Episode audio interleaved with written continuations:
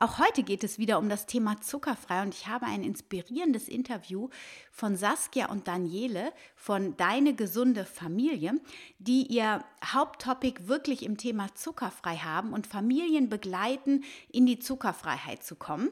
Und ja, ich wünsche dir ganz viel Spaß bei dieser Podcast-Episode.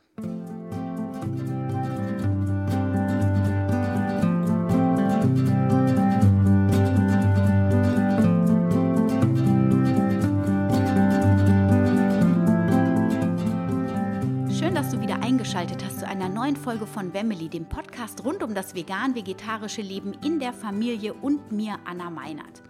Ja, auch heute geht es wieder um das Thema zuckerfrei und ich habe mir äh, die Saskia und den Daniele von Deine gesunde Familie eingeladen ins Interview, die sehr tief in dem Thema drin sind und schon seit einigen ähm, Jahren, so wie ich das auf Instagram verfolge, ähm, Familien unterstützen, in die Zuckerfreiheit zu gelangen und wirklich da auch sehr inspirierend auf ihrem Kanal unterwegs sind.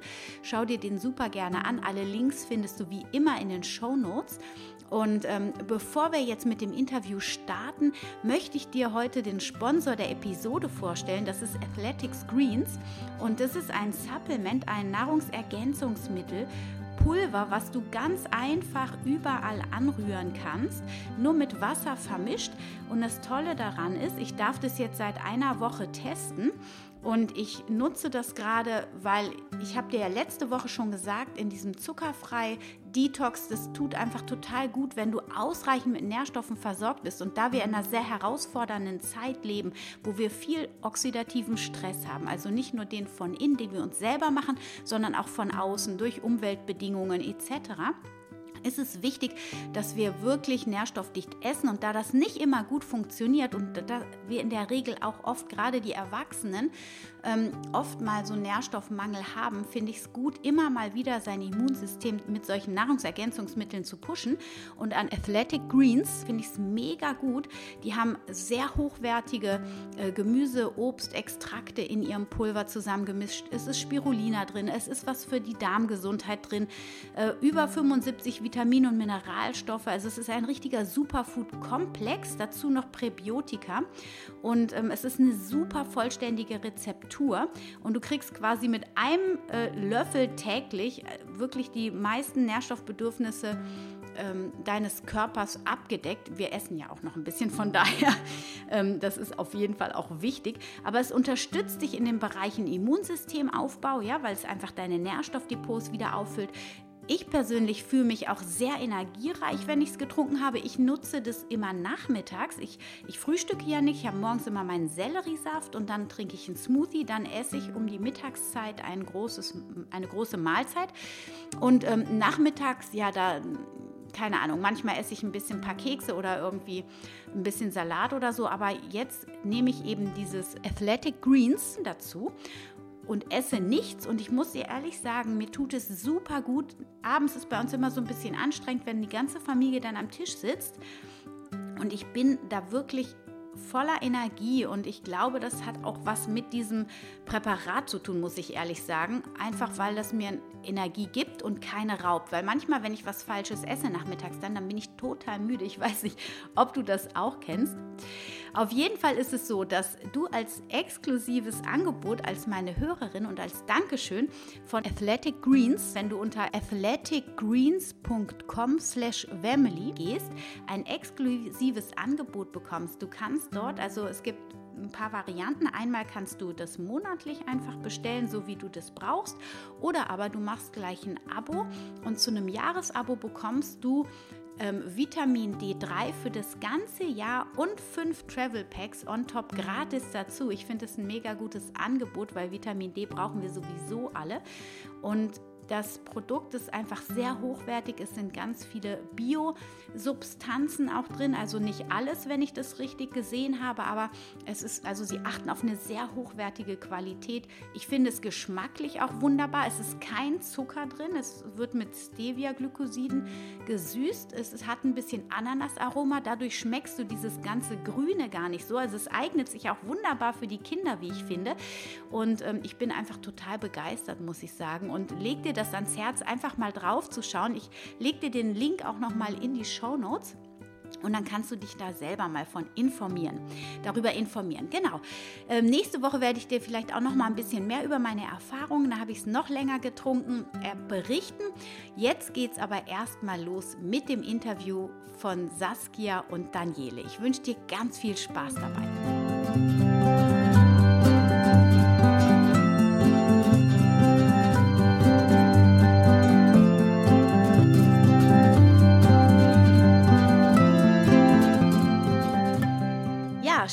Ihr beiden, dass ihr euch Zeit genommen habt, heute mit mir zu sprechen über das äh, tolle und spannende Thema zuckerfrei.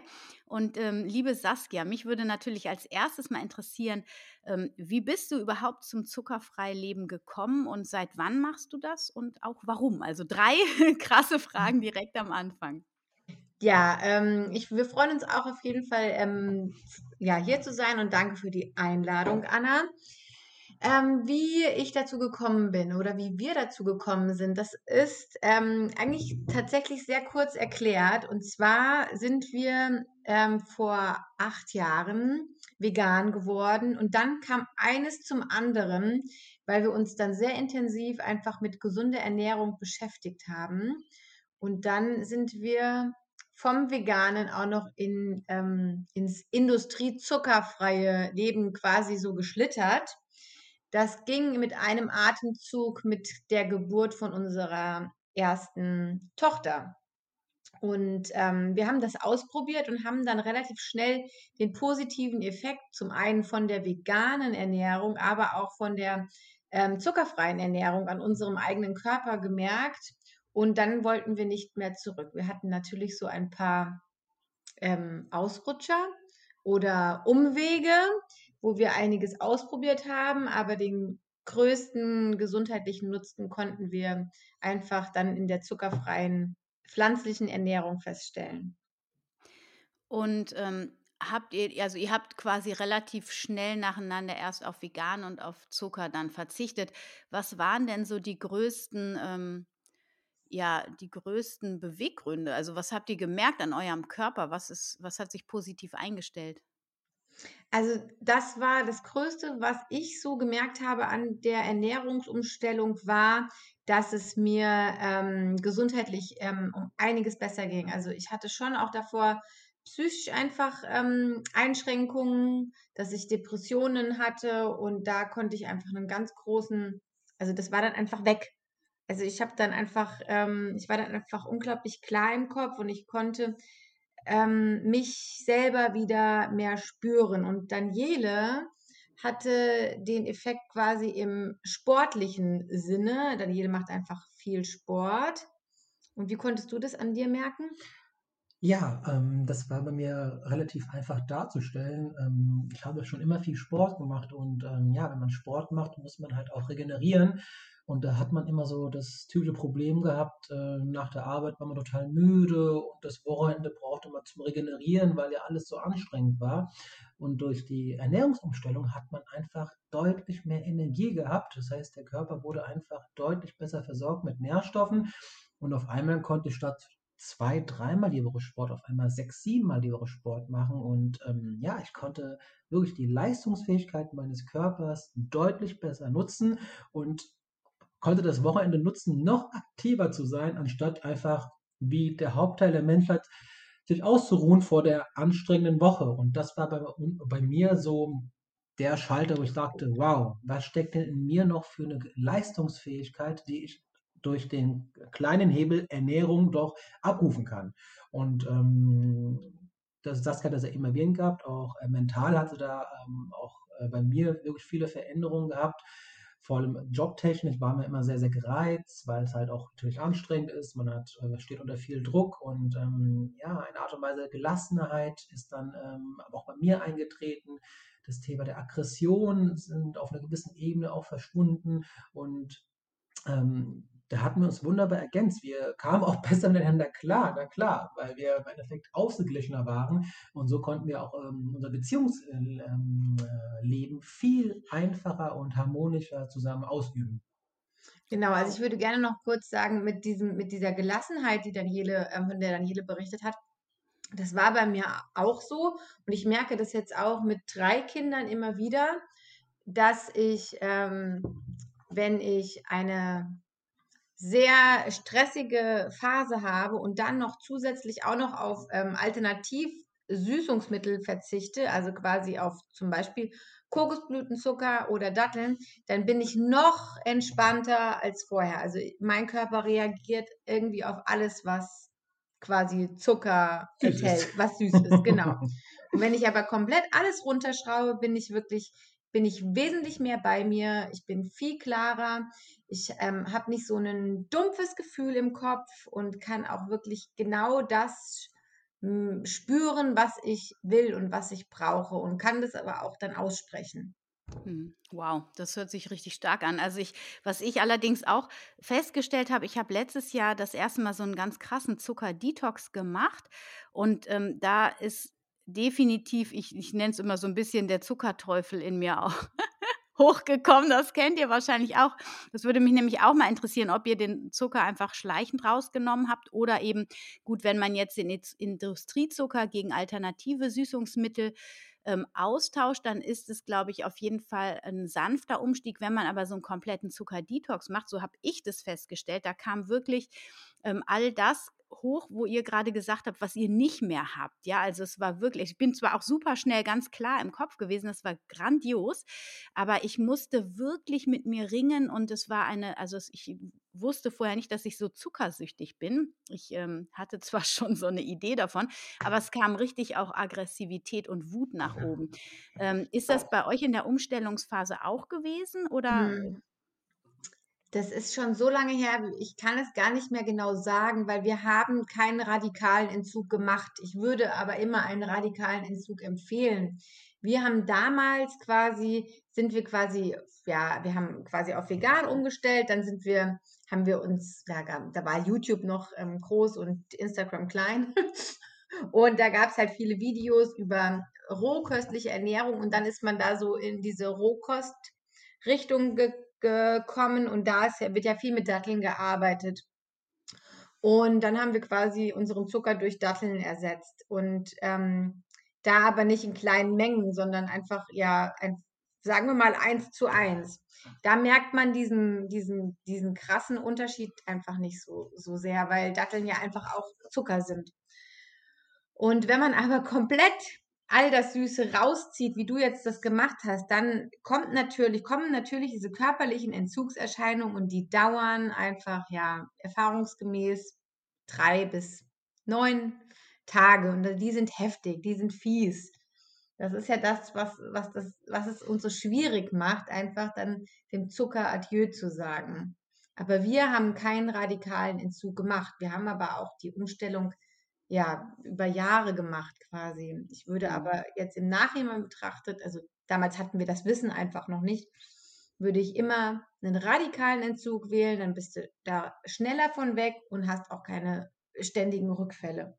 Äh, also macht ihr das ma manchmal, dass ihr, ähm, mal so eine radikale Pause macht? Du sagst, wenn du besonders Stress ähm, wenn du besonders viel Stress hast, dann verzichtest du ganz besonders auch auf Zuckeralternativen. Das finde ich super spannend, weil die allermeisten ja dann erst recht wieder in diese alten Gewohnheitsmuster zurückfallen. Also ist das bei dir eine ganz bewusste Entscheidung oder hast du auch so einen Moment, wo du denkst, oh, jetzt hätte ich gern wieder Zucker? Oder ist es komplett raus bei dir? Also es ist komplett raus. Ich will überhaupt keinen Industriezucker mehr. Es interessiert mich die Bohne. Mich interessiert auch, ähm, mich interessieren auch alle veganen Süßigkeiten, die jetzt mit ähm, konventionellen Zucker sind, interessieren mich nicht. Die will ich auch überhaupt in keinster Weise in meinem Körper haben, weil da ja auch noch andere Sachen meistens drin sind, die man teilweise noch nicht mehr aussprechen kann.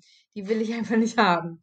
Ähm, wir essen ähm, ähm, hauptsächlich zu Hause süßen wir mit Erythrit, mit ähm, Xylit. Aber weil es einfach noch nicht so viele Süßigkeiten-Alternativen mit diesen zwei ähm, Zuckeralternativen gibt, ähm, gibt es bei uns auch zu Hause zum Beispiel Süßigkeiten mit ähm, Kokosblütenzucker oder mit Datteln. So, und wenn ich krass gestresst bin, wo ich merke, okay, mh, ja, das, das ist jetzt irgendwie ätzend, ich habe eine scheiß Laune, dann mache ich das bewusst, dass ich darauf verzichte. Also ich verzichte dann bewusst auf Datteln und auf Kokosblütenzucker, weil die einfach meinen Blutzuckerspiegel in die Höhe schnellen lassen und dann komme ich wieder in einen Kreislauf rein, dass ich davon mehr esse. Und ich weiß nicht, ob der Daniele das auch bestätigen kann.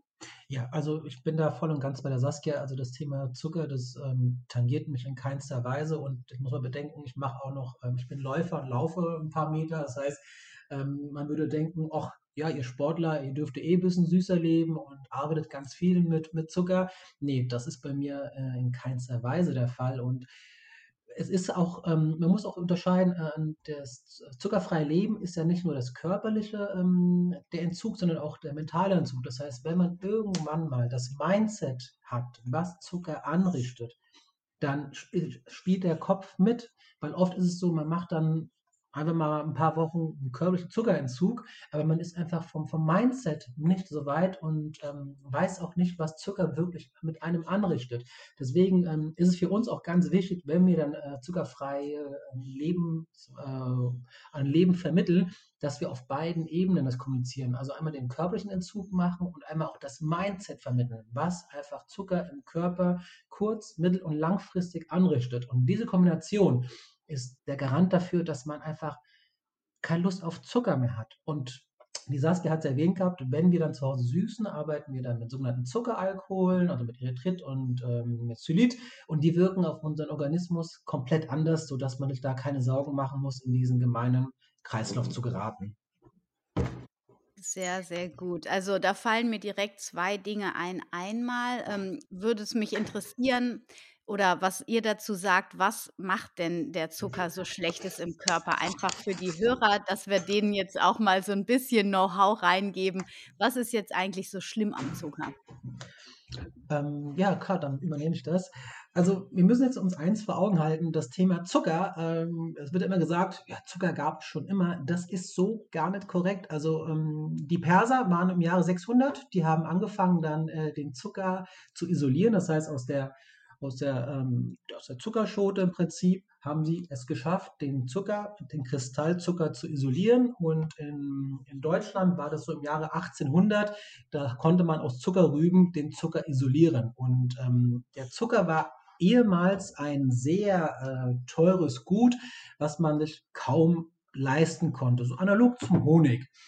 Und gerade in Deutschland ist es so nach dem Zweiten Weltkrieg erst so entstanden, dass wir ähm, verhäuft mit Zucker arbeiten konnten, weil es auch preiswerter wurde. Das heißt, der menschliche Körper ist gar nicht auf diesen isolierten Zucker ähm, getrimmt. Nur weil er jetzt ein paar hundert Jahre zwar zur Verfügung ist, heißt es nicht, dass unser Organismus gelernt hat, diesen Zucker zu benutzen. Und ähm, eigentlich arbeitet die Menschheit evolutionär gesehen gar nicht mit diesen, mit diesen isolierten Zucker, sondern was haben wir denn früher gegessen? Wir haben Obst, Gemüse gegessen.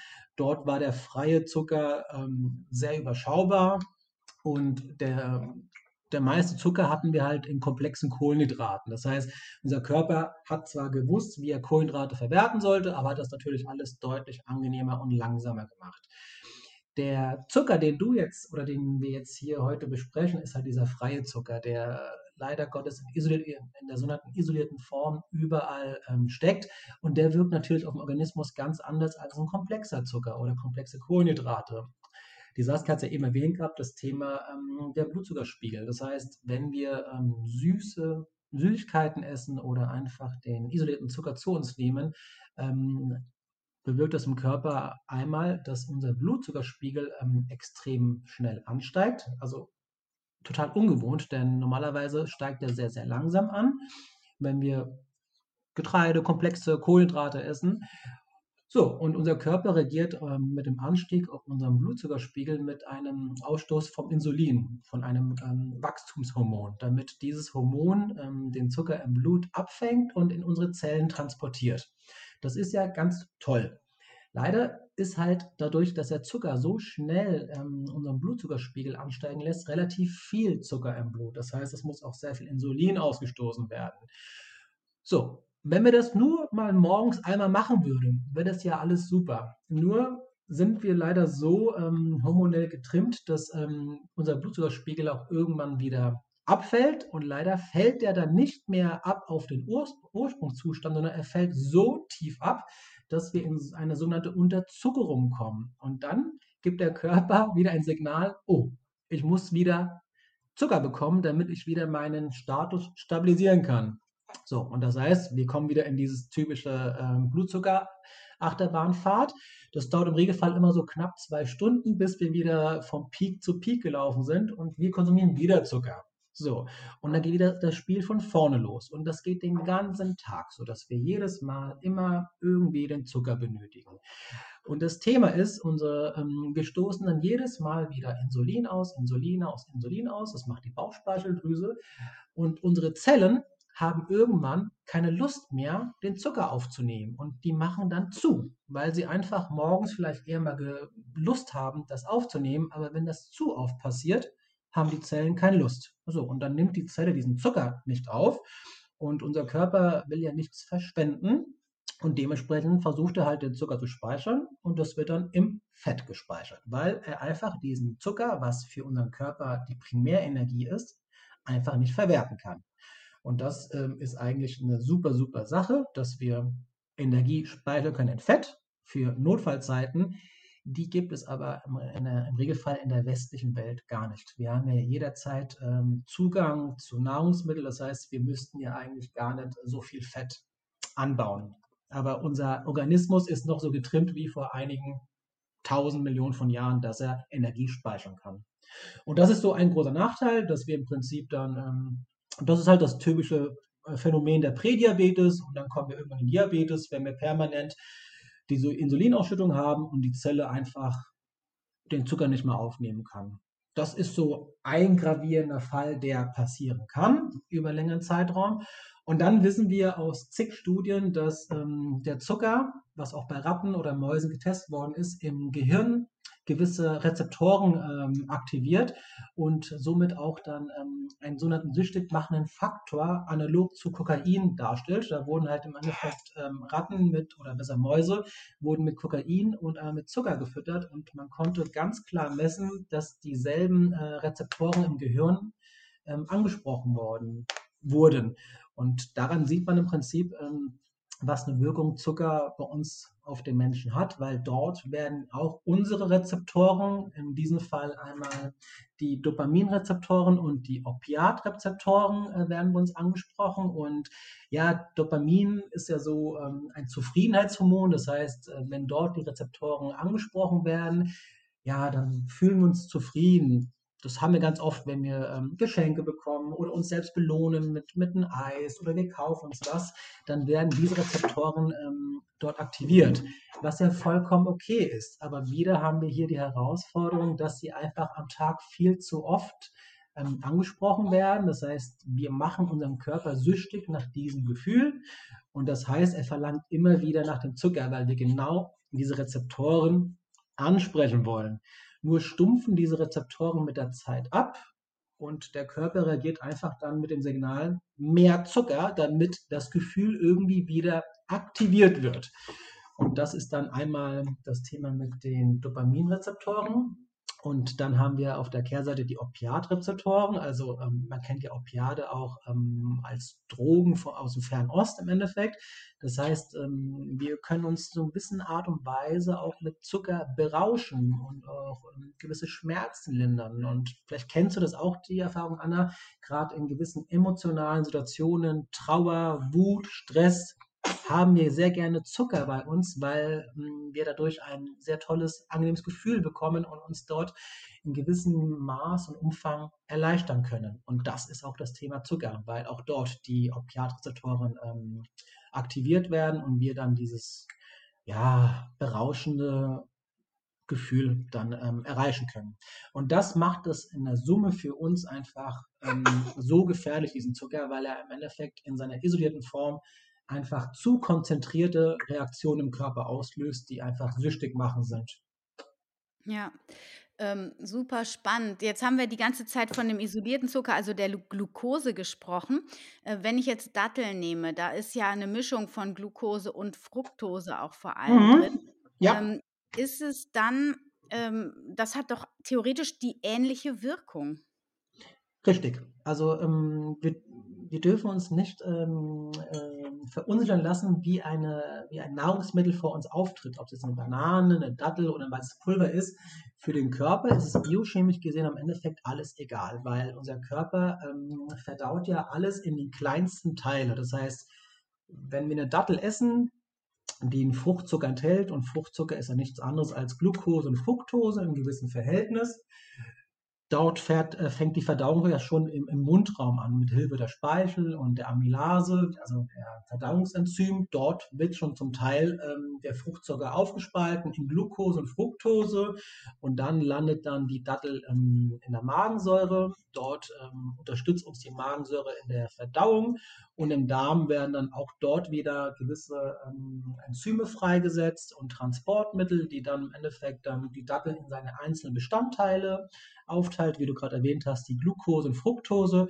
Ja, und die Glucose ähm, erzeugt im Prinzip genau das, was ich eben erwähnt habe, dass unser, unser Insulinspiegel oder unser Blutzuckerspiegel steigt. Und die Fructose jedoch wird aber in der Leber verstoffwechselt. Und ähm, das Thema Fructose ist auch relativ heikel, weil unser Organismus kann nur eine gewisse Menge an Fructose ähm, verstoffwechseln. Und ähm, wenn dann irgendwann jedes System, sprich die Leber, das nicht mehr schafft, die Fructose in die Zellen ähm, zu transportieren, dann macht der Körper was? Er speichert wieder in Fett. Und das ist halt auch das Gefährliche bei der Fructose, weil wir sprechen dann hier von einer sogenannten nicht alkoholischen Fettleber. Das heißt, wir verfetten unsere Leber durch einen hohen ähm, Fructosekonsum. Und daher ähm, sollte man sich nicht wirklich ähm, irritieren lassen, nur weil ein Lebensmittel eine Obst, ein Obst ist, dass es im Prinzip im Körper gewisse Reaktionen herbeiruft. Deswegen ist für uns beide auch die Dattel in unseren Augen botanisch gesehen zwar ein, ein Obst, aber für uns ist es eine Süßigkeit aufgrund des hohen Fructose- und Glukoseanteils. Ja. Ähm, ich glaube, es ist auch nochmal wichtig zu erwähnen. Also das heißt einfach ja auch nur, dass man heute nicht so viel Obst essen sollte oder auch dieser Smoothie-Hype zum Beispiel, der ja tatsächlich, wenn ich zwei Smoothies am Tag tr äh, trinke und vielleicht sogar auch noch einen Saft drauf, also so Teenies zum Beispiel, dass das wirklich auch ähm, echt ein Problem für die Leber sein kann, wie du sagst, die verfettet dann ähm, irgendwann und es gibt ähm, übergewichtige 14-Jährige, äh, die haben da eine Untersuchung gemacht, die tatsächlich schon eine nicht-alkoholische Fettleber hatten, was mhm. sehr erstaunlich ist, weil sie ja nur Fruchtsäfte getrunken haben und das ähm, immer noch im, im, Kopf verankert ist mit Gesundheit, weil es ja Obst ist. Also ähm, ich glaube, es ist auch wichtig, einfach nochmal zu sagen, dass, dass es da vor allem ein gutes Maß braucht, ähm, das auch nicht zu verteufeln, weil ich finde, in Obst ist ja auch, sind wichtige ähm, Vitamine und sekundäre Pflanzenstoffe vor allem, die der Körper auch braucht. Aber dass wir in der heutigen Gesellschaft vor allem von allem einfach viel zu viel konsumieren und dass das eigentlich das Problem ist. Ähm, mich würde es total ähm, interessieren, ihr habt ja auch einen ähm, Zuckerfrei-Kurs oder eine Begleitung, die ihr anbietet, äh, wenn ihr da mit den Familien arbeitet und die vorher noch nicht zuckerfrei gelebt haben. Wie kriegen die ihre Kinder mit ins Boot, wenn die auf einmal, ähm, das ist ja ähnlich wie in der veganen Ernährung, wenn die Eltern äh, beschließen, so wir werden jetzt vegan, da muss man ja auch ein äh, Weg finden, die Kinder damit zu begeistern, je nachdem, wie alt die sind. Wie schaffe wie schaff ich das, meine Kinder für eine zuckerfreie Ernährung zu begeistern? Ja, ähm, ich gehe noch mal einen kurzen Schritt zurück, gerade zu den Datteln oder zu den Trockenfrüchten. Das ist mir nämlich wichtig. Also wie du sagst, man sollte das nicht verteufeln, aber das quasi, ähm, weil ich sehe das natürlich sehr viel, dass gerade Kleinkinder das in den Brotdosen haben als gesunden Snack und das ist für mich halt zum Beispiel einfach kein kein gesunder Snack. So wie du sagst, dass die Smoothies, also wenn die halt hauptsächlich aus Obst bestehen und dann noch vielleicht fünf Datteln drin sind, dass das definitiv kein, keine gesunde Zwischenmahlzeit ist. Ähm, dass man aber trotzdem auch Trockenfrüchte ja als Süßigkeit ähm, geben kann oder also geben wir auch. Also das heißt nicht, dass wir komplett gar keine Datteln essen. Genau, das war nicht, dass das da jetzt zu Verwirrungen kommt. Ähm, äh, du wolltest auch noch was zu dazu sagen? Genau, Anna. Also ähm, es ist ganz wichtig, dass jetzt hier die Zuhörer nicht ähm, interpretieren, dass Obst ungesund ist. Nein, Obst in seiner natürlichen Form, also so wie der Ursprungszustand ist, ein Apfel, eine Banane, Orange, mit all seinen Ballaststoffen und mit, ein, mit einer intakten Matrix, ist super. Sobald wir diese aber verarbeiten in Form eines Smoothies oder Saftes, dann zerstören wir dort A, die Ballaststoffe, beziehungsweise bei Säften werden ja die ganzen Ballaststoffe weggelassen. Das heißt, wir haben da eine Transformation des, des Obstes und dort ist dann der Fruchtzucker deutlich schneller zu verstoffwechseln, als wenn wir einen Apfel essen. Und das ist halt ganz wichtig, weil viele unterscheiden halt nicht und denken, naja, ein Apfelsaft und ein Apfel, beides ist doch ein Apfel. Da hat der oder diejenige vollkommen recht. Aber es ist wirklich ein Unterschied, wie die, wie die Matrix ist. Das heißt, sind noch alle Ballaststoffe intakt? Das heißt, hat der Körper erstmal was zu tun, den Zucker von den Ballaststoffen zu trennen? Oder ist der Apfelsaft direkt im Magen und wird direkt verstoffwechselt? Das sind grundlegende Unterschiede. Und deswegen bin ich auch voll und ganz bei dir. Diese Smoothie- und Saftgesellschaft äh, oder dieser Hype, der gerade da ist, den beobachten wir auch ein bisschen kritisch.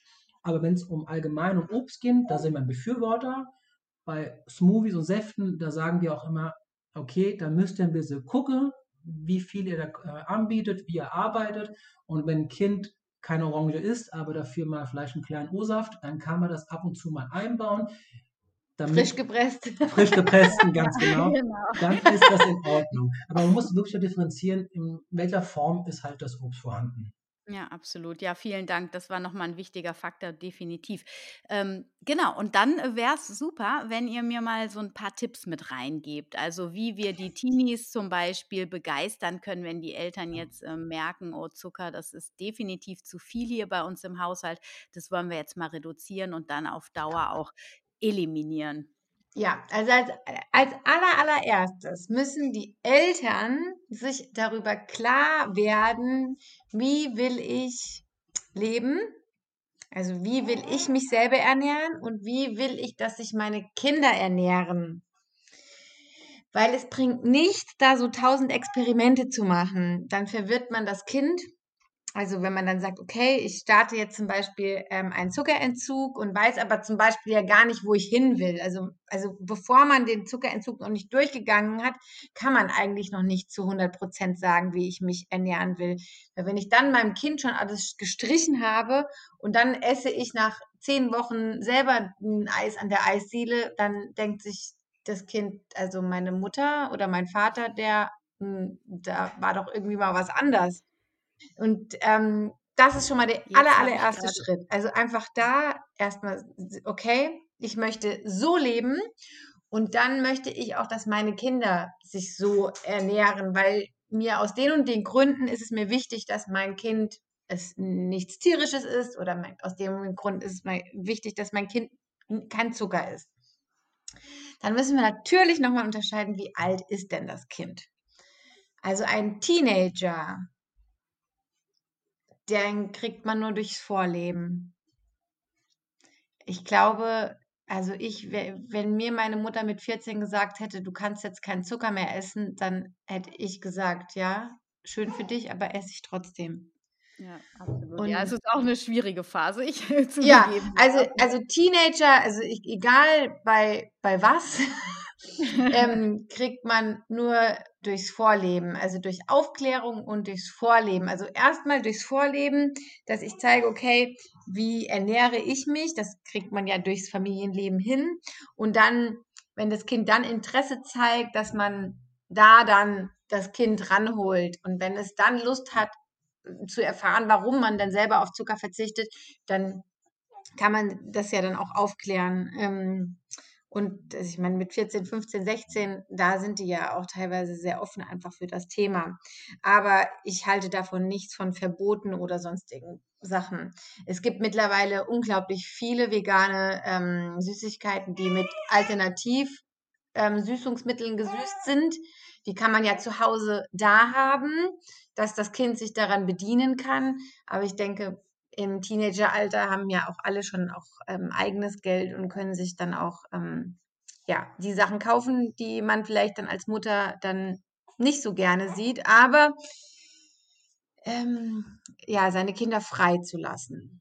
Da, ähm, das, das denke ich bei Teenagern. Ja. Und ähm, habt ihr grundsätzlich, ähm, seid ihr für eine offen zugängliche Süßigkeiten-Schublade, was auch immer da dann drin ist? Oder ähm, äh, sollte das irgendwie portioniert werden? Es gibt ja da verschiedene Modelle. Wie macht ihr das? Also wir, also das kommt immer, das würde ich auch wieder sagen, es kommt so ein bisschen aufs Alter drauf an. Es kommt drauf an, wie viel, also um welche Süßigkeiten es sich handelt. Ähm, also meinen Kindern würde ich keinen freien Zugang zu konventionellen Süßigkeiten ähm, geben. Ähm, weil ich weiß, wie Zucker auf den Körper wirkt und ich weiß, dass man sich das überhaupt, also das funktioniert überhaupt nicht, dass da das Kind alleine das sich dann einteilt, wenn es noch nicht mal Erwachsene schaffen, weil Zucker wirkt einfach auf uns ja süchtig machend. Bei uns zu Hause ist es so, wir haben hier überall Süßigkeiten rumliegen. ähm, also die sind halt so, wir haben jetzt keinen Schrank, da ist jetzt, wo was drin ist, sondern auf dem einen Schrank stehen halt ähm, Schokoriegel, auf dem anderen, im anderen Schrank sind ähm, vielleicht ein paar Datteln, dann sind da Nüsse. Genau, und unsere Kinder, die haben Phasen, da essen die halt einfach, also wenn es halt auch zum Beispiel auch einfach gerade geliefert wird, wenn, wenn wir Süßigkeiten bestellen haben, dann essen die da, holen die sich da einfach auch was raus.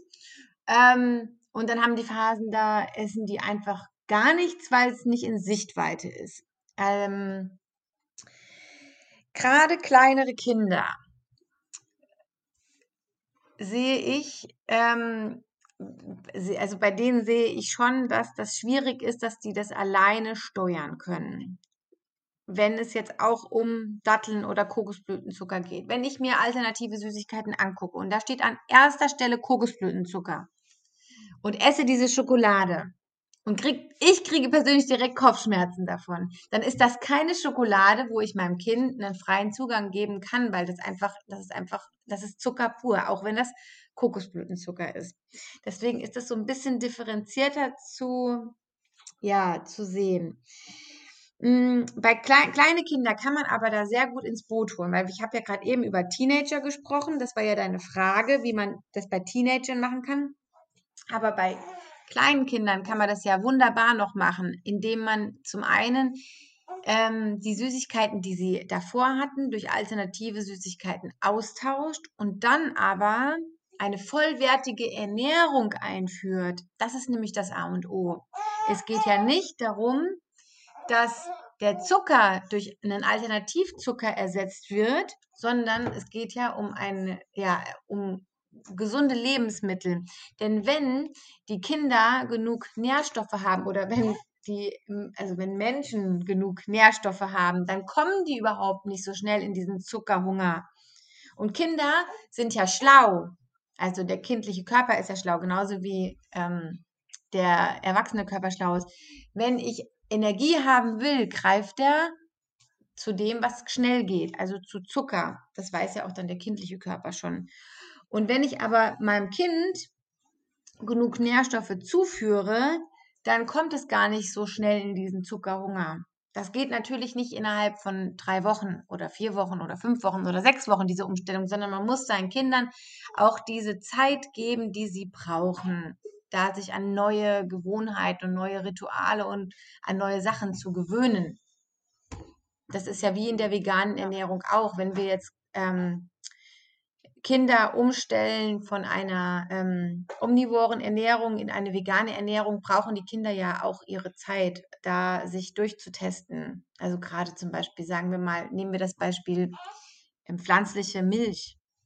Das dauert ja einfach so, bis dann das Kind dann auch sagt, okay, ich habe jetzt eine Milchalternative gefunden, die, die für mich passt, die ich akzeptiere also bei mir ist das ganz oft so, dass ich beobachte, wenn die dann so einen Hunger haben und so ein Jeeper auf Süßigkeiten und ich denen erstmal Obst gebe, dass das sich meistens damit dann schon erledigt, weil im Obst ist ja auch schnell verfügbare Energie und das ist ja das, was die in dem Augenblick brauchen. Und wenn die, wenn man dann quasi nicht überlegt oder es vielleicht auch nie überlegt hat vorher und den Kindern immer gleich das gibt, was sie fordern, weil es gibt ja wirklich viele Menschen, die ja vielleicht nicht so über die vollwertige nachhaltige Ernährung nachdenken, ähm, ist es, glaube ich, auch einfach nochmal ein guter Tipp, wenn die Kinder nach was Süßem schreien, erstmal zu sehen, okay, die haben wahrscheinlich erstmal Hunger und die brauchen erstmal Energie. Und das ist mit einem Apfel oder einer Banane total super auffangbar.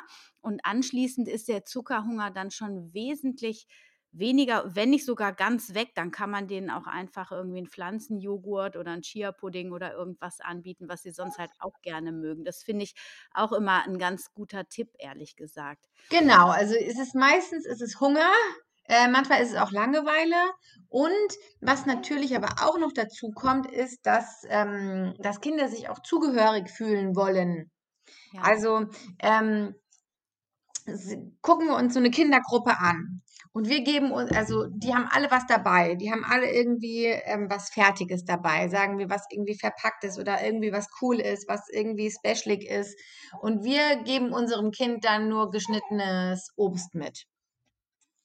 Dann ist das so ein, ähm, dann, weißt du, wie ich meine? Dann ist das eine, eine, ja, dann hat das Kind so eine besondere Rolle in dieser Kindergruppe. Ja. Und dann fühlen sich Kinder auch nicht ja, irgendwie zu dieser Gruppe zugehörig. Wenn ich aber meinem Kind immer Knallersachen einpacke, also sagen wir mal, dass wir ähm, Waffeln backen und die in die ähm, Brotdose tun oder ähm, wir machen Pfannkuchen und schmieren da ähm, leckere Aufstriche drauf, auch Schokoaufstriche, halt ohne Industriezucker, ähm, schneiden die in schöne ähm, Schnecken oder stechen das Obst aus. Es gibt ja unglaublich viel, was man anbieten kann. Wir bauen zum Beispiel aus Pancakes, bauen wir Schneemänner und machen mit den Blaubeeren, machen wir die Augen. Und ähm, dass die Kinder einfach in keinem Mangel leben. Weil wenn man das so portioniert, dieses, dieses Süße, und das wird dann zu so was Besonderem, dann, dann wollen die natürlich davon auch immer mehr, weil die wissen nicht, dass sie davon ähm, in der Fülle leben können. Wenn die aber in einer Fülle leben und quasi schon morgens, also wenn mir, ich wurde zum Beispiel letztlich gefragt, Saskia, was mache ich denn, wenn mein Kind, ich glaube, das war zwei oder drei, morgens schon einen Schokoriegel will? Und dann diskutiere ich den ganzen Morgen mit meinem Kind über diesen Schokoriegel. Dann habe ich gesagt, schau mal, wie wär's denn, wenn du deinem Kind schon morgens ans Bett Pancakes bringst mit Chufella. Chufella ist jetzt zum Beispiel aus Erdmandeln gesüßte Schokocreme und ihm das schon anbietest und dann schon seinen sein, sein Wunsch nach Schokolade entsprichst du ja schon, ohne dass, die, dass dein Kind dich danach gefragt hat. Das ist ja so ein, so ein, so ein, das ist ja so ein Liebesbeweis. Also auch was ich, was ich meinem Partner dann gebe oder schenke, wenn, wenn er ohne, dass er mich fragt, dass er etwas von mir bekommt. Mhm. Und dass ich quasi so meinen Kindern, ich muss überhaupt nicht meine Kinder, die müssen nicht fragen, sondern die sind, die, meine Kinder leben quasi in einer Fülle von Süßigkeiten, die ich selber herstelle, ob es jetzt ähm, selbstgemachtes Eis ist oder halt ähm, Pfannkuchen, Waffeln, Pancakes, Kuchen, Muffins. Ähm, das rationieren wir nicht. Weißt du, wie ich meine? Boah, das ist ein mega spannender Aspekt, weil ich merke schon, wie in mir so Widerstände hochkommen, weil ähm, also so alte Gedankenmuster, weil wir ja äh, dieses Süße, das war ja immer nur der Nachtisch, das muss portioniert werden. Das ist ja auch so das, was die Deutsche Gesellschaft der Ernährung irgendwie immer so empfiehlt, ne? dass man das so reduziert. Und das ist ja ein ganz anderer Ansatz. Ähm, und ich glaube, da steckt dann sofort die Angst hinter, oh Gott, wenn mein Kind sich daran gewöhnt, immer Süßes in Anführungsstrichen ja. zur Verfügung zu haben, wie ist das dann, wenn zum Beispiel es das Haus verlässt ähm, und dann seinen eigenen Haushalt hat und dann aber auf die richtigen Süßigkeiten zurückfällt und dann morgens schon so ein Nutella-Glas zum Beispiel leert, weil das so, also das ist so direkt die Angst, die ich da drin spüre und die ich mir vorstellen könnte, die ganz äh, weit verbreitet auch noch ist irgendwie. Aber ich finde den Aspekt super spannend. Wie kommst du denn damit zurecht irgendwie? Glaubst du, dass, dass das sich alles in natürliches Gleichgewicht reinbewegt und dass das auch so bleibt? Ja, weil, also die Süßigkeiten, die, oder was heißt die Süßigkeiten, aber wenn meine Kinder schon morgens mit Pancakes quasi starten und irgendeiner Schokocreme, weiß ich ja, was ich da reingemacht habe. Ähm, du hast ja selber auch das Buch ähm, Vegan für, ähm, für unsere Sprösslinge ähm, gemacht. Da sind ja auch sehr, ähm, ja, sehr äh, ähm, nahrhafte, nährstoffreiche Gerichte drinne.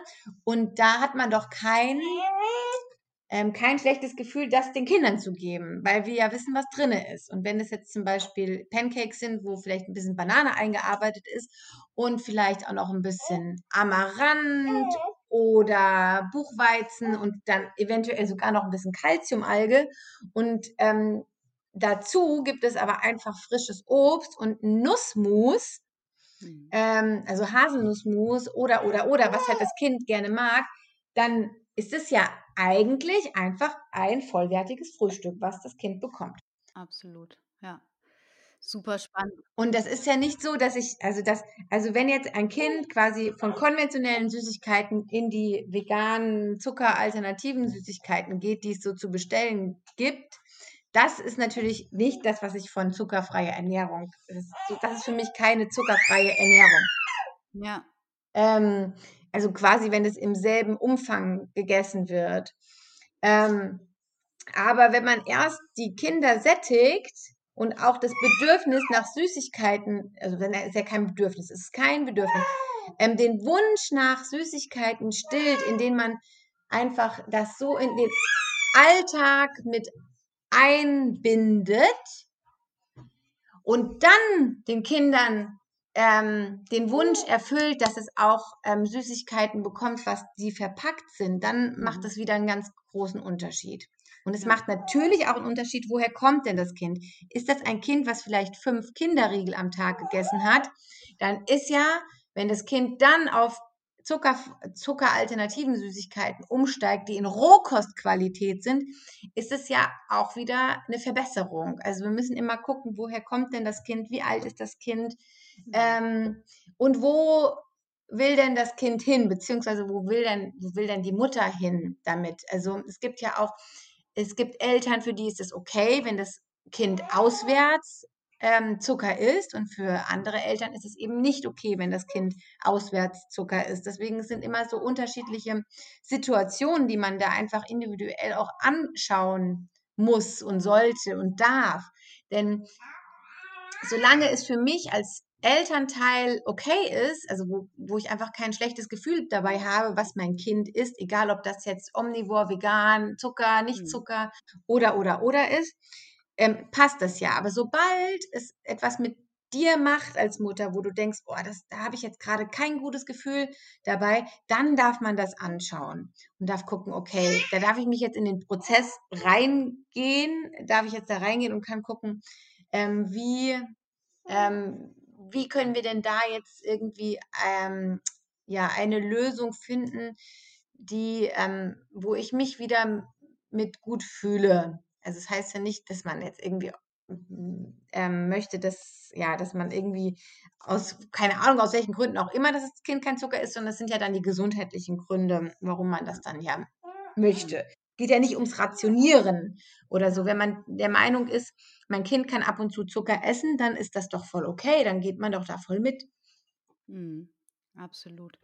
Ähm, mir schwebt jetzt noch ein Satz vom Anfang im Kopf. Und zwar sagte der Daniele, dass ähm, der Zucker auch die Nährstoffaufnahme hemmt. Da würde ich gerne noch was hören. Also man sagt ja auch so, Zucker ist ein Nährstoffräuber. Wollt ihr da noch mal was zu sagen?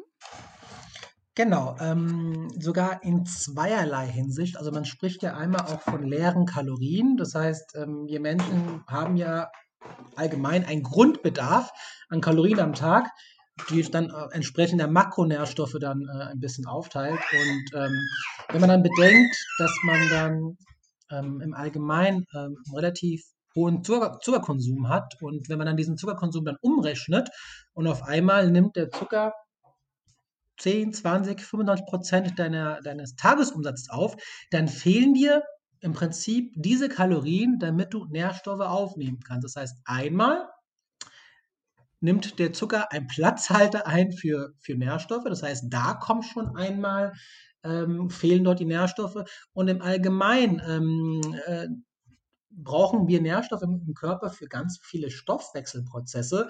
Und wenn wir den Zucker da haben, der auch einmal Entzündung ausruft und ähm, auch im Darm unter gewissen Umständen auch die Nährstoffaufnahme verhindert, haben wir eigentlich äh, einen, einen Gastspieler namens des Zuckers, der uns von Natur aus versucht, die Nährstoffe vom Leibe zu halten.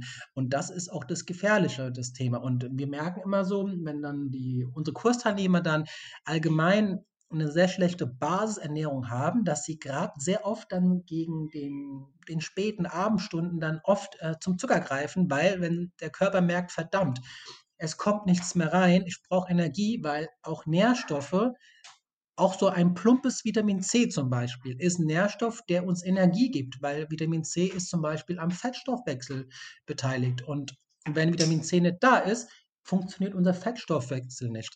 Und wenn der Körper merkt, verdammt, er bekommt keine Nährstoffe, dann greift er immer wieder, gibt er das Signal zum Körper, Zucker. Weil Zucker die primäre Energiequelle ist, weil wir das sehr schnell verstoffwechseln können. Wir können sehr schnell Energie damit ähm, erhalten und unsere Zellen können es sehr schnell äh, umwandeln. Und das ist immer so in unserem Kopf oder in unserer Genetik implementiert.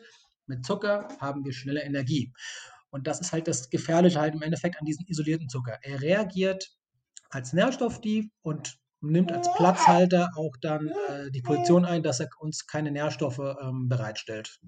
Ja, ja, und äh, ich finde zum Beispiel auch, was ich festgestellt habe nach dem Zuckerdetox, dass ich viel gezielter ähm, Lebensmittel ähm, konsumiert habe, wo bestimmte, ähm, weiß ich nicht, Vitamine, Mineralien drin waren. Mhm. also meine Intuition, meine körperliche Intelligenz hat extrem zugenommen. Ja. Und ich glaube, ähm, das ist auch das. Ne? Das wird dann quasi, der Körper wird durch den Zucker so irritiert, dass er quasi immer nur nach purer Energie in Anführungsstrichen verlangt, wenn er einen Notstand hat.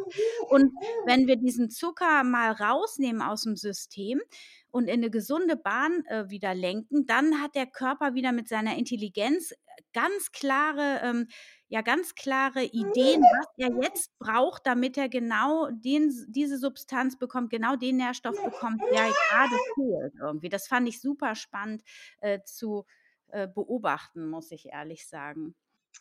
Das sehen wir auch in unseren Kursen dass, ähm, also bei den Kindern vor allen Dingen, wenn dieser, wenn dieses Suchtmittel Zucker draußen ist, aus dem System, so wie du es gesagt hast, dass sie dann viel intuitiver anfangen zu essen, wenn die einen reich gedeckten Tisch haben mit ähm, nährstoffreichen Sachen da drauf. Also dass dann mhm. auch Kinder nach ähm, Wochen einfach auch mal zu dann Gemüse greifen, die davor noch nie Gemüse gegessen haben also man musste den Kindern einfach auch die Zeit lassen.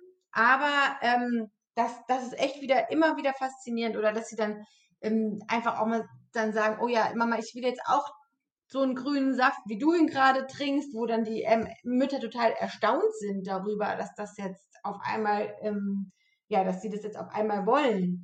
Weil natürlich mhm. dieser, dieses Suchtmittel Zucker ist draußen. Und dann funktioniert auch intuitive Ernährung wieder. Ja, absolut. Super spannend. Ähm, mich würde noch mal interessieren, wenn ihr jetzt so, so einen Zuckerdetox begleitet, ähm, wie ist das, wie ist die Erfahrung da anschließend? Also gibt es da Menschen, die dann wieder rückfällig werden und, und wie, oder ja, ihr, ihr hattet ja schon gesagt, dass es so ein bisschen auch auf das Ziel drauf ankommt, ob man jetzt nur einen Detox machen will oder ob man das langjährig in seine Ernährung so umbauen möchte oder einbauen möchte. Wie ist da eure Erfahrung mit dem Zuckerdetox bei euren Teilnehmern? Also das ist tatsächlich sehr unterschiedlich. Ähm, die ähm, Frauen machen das meistens ja ähm, auch mit ihrer Familie zusammen, weil die das Ziel haben, dass sie eine gesunde Ernährung für ihre Kinder entwickeln. Ähm, und jede, jede Familie findet dann so ihren eigenen Weg. Also das kann sein, dass die komplett ähm, industriezuckerfrei dann auch leben und die anderen für die ist es aber auch, wie ich schon sagte, okay, wenn, wenn die zum Beispiel die Kinder auswärts Zucker essen oder halt nicht vegan essen oder dass sie auf hm, Hochzeiten, Geburtstagen und so weiter, was halt so ansteht, dass dann da halt Zucker gegessen wird und ähm, die anderen sagen, oh, ich mache das komplett nur für mich alleine und lass meine Familie das ähm, alle, also quasi alleine entscheiden. Da sind die, ja, die Entscheidungen unterschiedlich. Und manche sagen auch, okay, ich mache halt vielleicht einfach alle sechs Monate nochmal so einen Detox, wo ich komplett keinen Zucker esse und auch keine Zuckeralternativen und dann sehr reduziert esse. Also viele merken aber einfach auch den Zucker. Dann, dann einfach, ich weiß nicht, wie das bei dir war, wie du nach dem Detox wieder Zucker gegessen hast, was du dann für ein Erlebnis hattest. Ob du das Ich, äh, gemerkt hast in deinem Körper. Also, ich bin insgesamt sehr sensibel. also, ich bin sehr ich liebe es, süß zu essen, definitiv, aber, ähm, ich bin schon sehr sensibel. Also, so konventionelle Sachen kann ich so gut wie gar nicht essen irgendwie. Also, das finde ich super eklig und, äh, ich kaufe manchmal so Kekse, so doppelt also, ich bin jetzt schon, dass ich manchmal so ein paar Kekse esse schon, aber, ähm, eigentlich zu Hause haben wir hier auch keinen Industriezucker irgendwie. Das ist eigentlich und Schokolade und so. Also, ich bin da auch sehr reduziert geblieben, aber manchmal esse ich auch Kekse. Hast du denn einen körperlichen, also hast du denn körperlich was gespürt, ähm, wie du deinen Zucker gegessen hast nach dem Detox? Ähm, also erstmal habe ich das ganz lange einfach ohne, ne? Ich habe dann, ähm, weiß ich nicht, auch mit Xylit mein äh, manchmal gesüßt irgendwie und wobei ich finde den nicht zum Backen, ähm, optimal, weil der so ein Kältegefühl im Mund hinterlässt, oder? Merkt ihr das auch oder ist bei Erythrit das dann anders? Ähm, man kann das gut kombinieren. Also ich glaube, das beste Backergebnis gibt es mit Erythrit und Xylit gemeinsam. Und ich glaube, das ist auch Gewohnheitssache. Also ähm, das ist natürlich ein Unterschied, ob ich jetzt mit Datteln, mit Kokosblütenzucker oder mm, ja, mit ähm, einem Zuckeralkohol backe. Aber ähm, ich glaube, das ist einfach viel Gewohnheit. Mhm. Mich mir fällt jetzt gerade noch ein zu dem Xylit. Du sagtest ja jetzt auch, das ist ein Zuckeralkohol, genau wie ja eigentlich auch andere Süßstoffe. Ist es weil Alkohol hört sich für viele problematisch direkt an, ist es nichts, was auf die Leber schlägt, weil wir ja Kindern eigentlich keinen Alkohol geben? Also, mal ganz dumm gefragt. Ähm, ja, der Name irritiert ein wenig, aber er wird einfach so definiert in der chemischen Bezeichnung. Also der, da ist jetzt kein Alkohol enthalten, sondern es ist einfach ein Zuckeralkohol, er wird halt so definiert. Jetzt müssen wir einfach verstehen, wie wird denn ähm, jetzt also wir sprechen immer nur von Zylit und ähm, von Erythrit, weil wir damit einfach die besten Erfahrungen haben und auch die Daten, die uns zur Verfügung stehen, einfach diese beiden einfach hervorheben. Es gibt noch andere äh, Süßungsalternativen, ähm, Sucralose und Maltose, von denen ähm, das lehnen wir halt ab, weil das einfach noch negative Aspekte hat. Aber zum Beispiel jetzt bei Zylit, dem, da gibt es mittlerweile 300 Studien. Ich glaube, die bekannteste ist äh, vom Herr Hohmann zum Thema Mundhygiene, dass einfach ähm, Zylit ähm, Karies bekämpft, weil es einfach ähm, den Plaque in unserem Mundraum keinerlei ähm, Nährboden gibt, sich zu entfalten. Das heißt, wir entziehen eigentlich unseren Kariesbakterien im Mundraum die Basis zu wachsen. Deswegen finden wir auch mittlerweile in ganz vielen Zahnpasta ähm, den Zuckeralkohol Xylit mit drin. Und ähm, ja, die Verstoffwechslung ähm, Xylit hat im Gegensatz zu Erythrit äh, ein paar Kalorien, aber der glykämische Index ist fast bei null je nachdem, wie gemessen wird. Und ähm, wir nehmen das Zylit im Darm nicht auf, sondern es wandert im Dickdarm. Und deswegen ähm, haben wir auch immer, ähm, geben wir den Hinweis, dass man ähm, nicht zu viel Zylit ähm, konsumieren sollte, denn ähm, Xylit hat eine sogenannte osmotische Fähigkeit, das heißt, es kann sehr gut Wasser binden. Das heißt, wenn wir da gegebenenfalls ein bisschen zu viel Xylit essen, das ist immer sehr individuell, wie viel jeder verträgt. So Pi mal Daumen sollten es so am Tag 30 Gramm sein, die nicht überschritten werden, das in meinen Augen schon sehr viel ist. Dann ist es so, dass dann im Dickdarm ähm, Wasser gebunden wird und es kann dann zu Durchfall führen. Aber das kann man relativ einfach umgehen, indem man es einfach in geringem um, Maße konsumiert. Also im Großen und Ganzen, wie gesagt, hat Xylit ähm, weniger Kalorien gegenüber den Haushaltszucker. Es fördert die Mundhygiene. Und äh, wenn man das in gewissem Umfang ähm, konsumiert, hat man damit auch keine Probleme, dass man Durchfall erhält. Kleiner Hinweis an die Hundebesitzer, äh, bitte das Xylit von Hunden fernhalten, weil das ist äh, giftig für Hunde, analog zu Avocado oder Schokolade. Da sollten einfach mal die Hundebesitzer das sehr weit weghalten von Hunden. Oder nicht zu Hause haben. Oder nicht zu Hause haben, je nachdem, wie man es ja. gerne machen will. Und Erythrit, das ist mein Favorit, ähm, wird auch gerne in der äh, ketogenen Szene ähm, konsum, ähm, gearbeitet. Ähm, Erythrit hat keine Kalorien, also für jemanden, der vielleicht auf seine Kalorienzufuhr achten will, kann das ein Vorteil sein. Dort ist definitiv der glykämische Index gleich null, das heißt, unser Blutzuckerspiegel reagiert in keinster Weise auf ähm, Erythrit.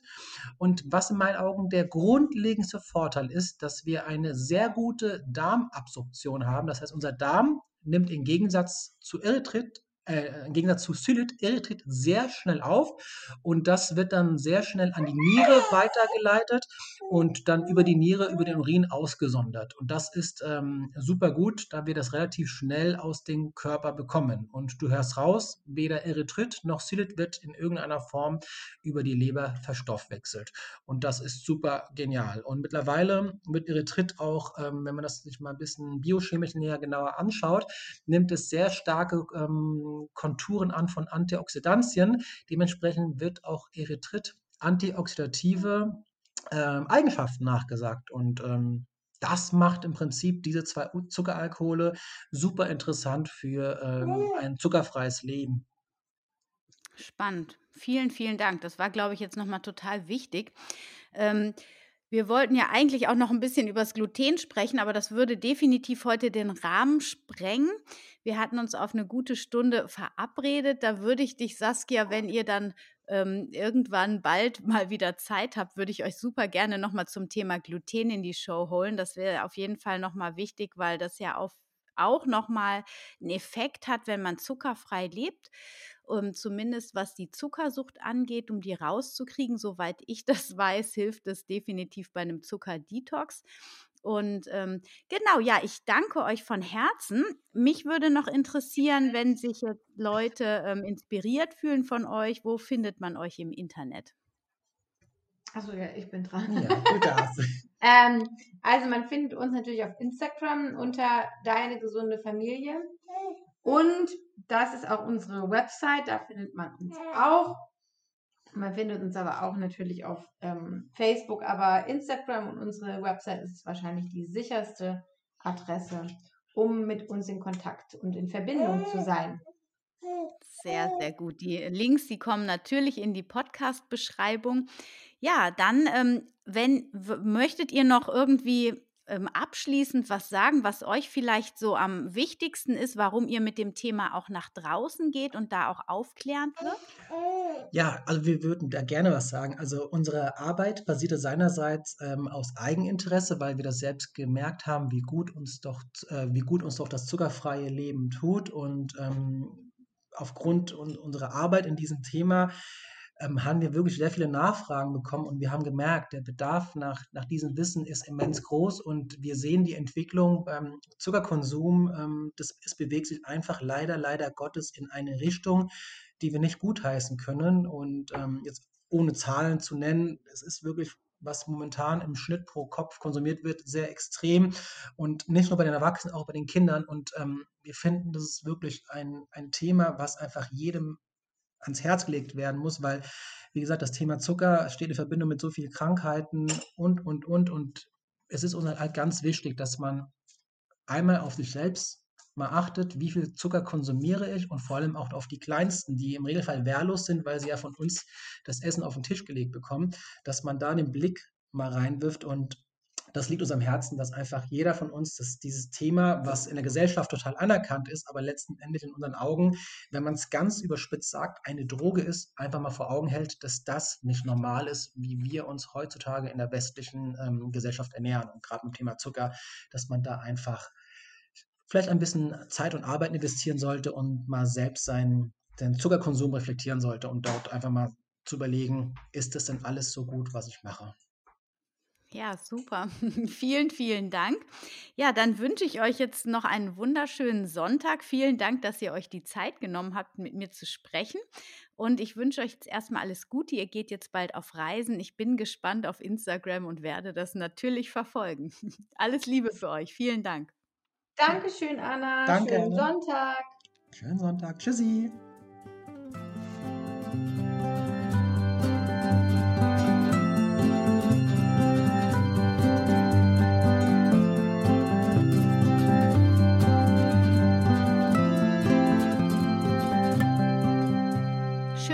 Dabei warst bei dieser Folge von Family, dem Podcast rund um das vegan-vegetarische Leben in der Familie. Ich hoffe, du konntest einiges mitnehmen. Also ich habe tatsächlich auch noch ein bisschen was gelernt und fand super spannend. Manche Themen, die ich noch gar nicht so besprochen habe. Also ich glaube, ihr habt da einiges an Mehrwert jetzt für euch mitnehmen können. Und zur Erinnerung nochmal Athletic Greens ähm, .com slash. Dort findet ihr euer ähm, Angebot für das Jahresabo, wenn ihr diese Nahrungsergänzung mal probieren möchtet. Ich kann es euch nur empfehlen, ich finde es super. Und wenn ihr den Zuckerfreikurs jetzt für 50 äh, Prozent weniger mitmachen wollt, also das heißt, wir haben jetzt noch die ganze Fastenzeit einen Rabatt unter großgeschrieben Zucker, könnt ihr unter kurse.vegane-familien-masterclass.de, alle Links wie immer in den Show Notes, ähm, könnt ihr den Kurs für die Hälfte buchen. Also etwas unter 100 Euro statt knapp 200 Euro. 197 kostet er sonst, er liegt jetzt unter 100 lohnt sich auf jeden Fall ganz viel Videomaterial, ganz viele ähm, begleitende PDFs zum Thema. Zucker und Zuckerdetox, aber vor allem eben auch zum Thema Darmgesundheit, was einfach so, so wichtig ist. Gerade wenn man zum Beispiel zuckersüchtig ist, ist es ganz wichtig, den Darm auch anzuschauen und den mitzunehmen, den zu regenerieren durch die ähm, verschiedenen Maßnahmen. Und da nehmen wir euch in dem Zuckerkurs mit, Zuckerfrei und Darmgesundheit Kurs. Und ich kann euch den nur wärmstens ans Herz legen, wenn euch das äh, Zuckerthema wirklich ähm, berührt und ihr eure Familie langfristig in die Zuckerfreiheit führen möchtet. So, das war's von mir für diese Woche. Nächste Woche geht's weiter mit dem Thema Zuckerfrei. Ich überlege mir noch ein paar schöne Hacks für euch, damit ihr ähm, ja einfach glücklich und mit Leichtigkeit in diese Zuckerfreiheit starten könnt. Denn es lohnt sich, wie ihr auch bei Saskia und Daniele gehört habt, wirklich das Thema anzugehen. Eine wunderschöne Woche. Stay healthy and happy.